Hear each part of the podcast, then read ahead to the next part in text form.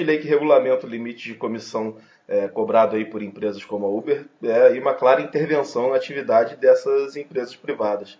É, como você avalia esse projeto? Eu acho que uma, uh, um mínimo de, de, regulação sobre qualidade uh, do serviço uh, para defender o consumidor é uma coisa que faz sentido.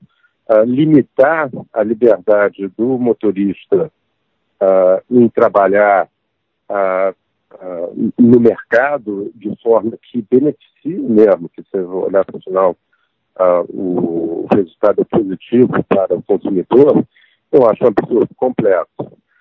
Uh, claro, você tem que igualar as condições fiscais dessa atividade às outras. Quer dizer, eu sou contra o subsídio de uma maneira geral. Acho que o Estado não deve subsidiar rico de forma alguma. Então, há de ter paridade entre as pessoas que trabalham nesse setor, uh, da maneira, uh, de maneira que a, a competição seja igual. Uh, isso dito, os detalhes da lei eu não conheço em profundidade, mas os princípios são esses. Eu acho que o mínimo de regulação para garantir segurança, qualidade do carro, qualidade do serviço deve ser feito sem interferir em preço, evidentemente, não se deve nunca uh, interferir, tabelar preço, uh, mas garantir segurança e qualidade de serviço acho uma coisa positiva. E outra coisa é oportunidades iguais para todos os uh, trabalhadores do setor. Isso quer dizer que não pode haver subsídio a nenhuma das partes. Esse projeto de lei é, de certa forma, uma tentativa de controlar por lei o preço aí da, da comissão cobrada e tal. E o controle de preço já foi o remédio adotado contra a inflação e a solução não deu certo. Né? É, eu gostaria de uma avaliação sua sobre esse histórico e uma análise sobre, esse risco, sobre o risco que esse tipo de coisa pode trazer. Controlar preço não só é, é burro, como é inútil. A, a história tem, no passado, a história tem demonstrado isso repetidas vezes. Parece que uh, o ser humano é insensato, é insano, uh, querendo repetir a mesma fórmula uh, de ação esperando um resultado diferente. Isso não vai acontecer. Não se controla preço. a nossa história está repleta de exemplos, não só no Brasil, como fora do Brasil. Uh, então, é, é, eu não consigo nem entender o raciocínio de uma pessoa que uh, propõe isso. O mercado, na verdade, ele só faz uma coisa super bem. E é a única função do mercado, que é um fenômeno social, não é uma invenção de ninguém, o mercado surgiu uh, quando a sociedade uh, surgiu, quando o viver em comum surgiu, uh, é que o mercado estabelece preço.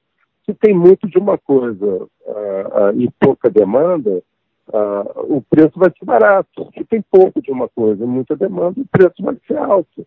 Ah, claro que você tem distorções de curto prazo, você tem ah, muito ruído de curto prazo, mas no médio e longo prazo isso é inexorável. É inexorável. Interferir nisso é interferir ah, na oferta, na produção e oferta de bens que está aí. Por exemplo, se você controla um preço, o que, que vai. Eh, e consegue, coisa rara, mas consegue de fato uh, forçar a, a esse preço a, ser controlado, uh, o que, que, vai acontecer? As pessoas vão deixar de produzir aquele bem uh, e esse bem vai, vai, sumir do mercado. Se é um bem que tem demanda e que tem uma função uh, de consumo, que é uma função social, de forma bem direta, você está fazendo mal à sua sociedade. Então, é isso é, de uma irracionalidade absoluta tentativa de controle de preço. Uh, claro, você tem algumas mínimas casos onde você tem que ter o preço regulado, ou seja, você tem que ter regras para estabelecimento de preço. Mas isso é só no caso do monopólio natural, ou seja, quando só tem uma linha de eletricidade que passa na porta uh, de uma residência ou de um trabalho. Você não pode deixar uh, que uh, o monopolista uh, cobre uh, preços de monopólio, ou seja, preços muito acima do lucro natural daquela economia. Mas isso tem regras muito, tem técnicas muito claras e muito bem definidas para fazer isso. Agora, especificamente no mercado de transporte de mobilidade urbana, eu vejo isso como um escárnio. E um projeto como esse pode trazer insegurança jurídica e desestimular investimentos no Brasil? Olha só, o, o, o, Brasil é o campeão mundial de segurança jurídica. Né? Ah, claramente, nossas taxas de investimento são baixíssimas já há muitos anos, ah, ah, são também são determinadas também em função disso. A insegurança jurídica, o, tudo que, a gente, que um investidor não quer é, é insegurança. Se você é ter volatilidade de regras, qualquer situação econômica pressupõe ou, ou permite uh, um modelo de negócios para determinado setor. Pode ser um, uma situação muito favorável menos favorável, mas você cria um modelo de negócio que cabe dentro uh, daquela realidade. Uh, quando você tem muita volatilidade das regras, uh, do jogo, você não sabe, você não sabe o que vai acontecer. Então, você cria um modelo de negócio que se esgota uh, num prazo muito mais curto do que você tinha imaginado.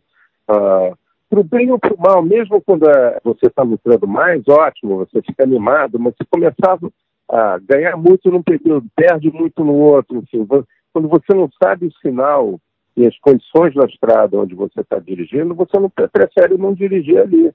Então, essa insegurança jurídica certamente diminuirá investimento e, portanto, diminuirá a oferta ah, naquele setor de atividade. Não tem a menor dúvida disso. Qual a importância de, de não se intervir na liberdade das empresas praticarem seus preços?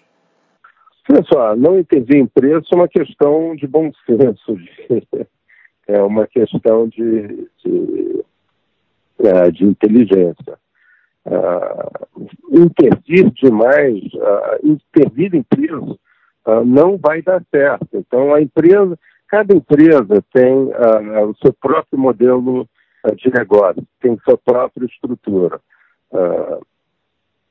o overhead, o, o custo fixo de cada empresa, por exemplo, por mais estabelecido que seja uma tecnologia, ela vai variar, vai variar pela idiosincrasia do próprio dono, dos acionistas, a localização da empresa, ah, enfim, uma série de fatores impõem que esses custos uh, sejam diferentes, por mais constante que seja a metodologia, a tecnologia de produção uh, daquele bem ou daquele serviço.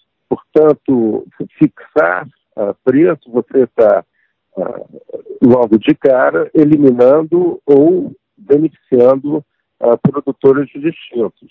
Uh, uma das regras primordiais para o mercado eficiente é que as empresas e agentes econômicos tenham liberdade para oferecer ou para propor o preço uh, que mais o interessa, ou seja o que gere eficiência para o seu a sua tecnologia ou para o seu consumo. interferir nisso é certamente fazer com que o mercado funcione no ponto não ótimo, quer dizer, abaixo do ótimo. Sempre. Se você olhar em termos de equilíbrio geral, interferência de preço sempre vai fazer com que o mercado funcione de uma maneira menos eficiente e, portanto, a sociedade como um todo vai se prejudicar. Ou vai consumir menos, ou vai entregar menos, ou vai produzir produtos de pior qualidade, etc.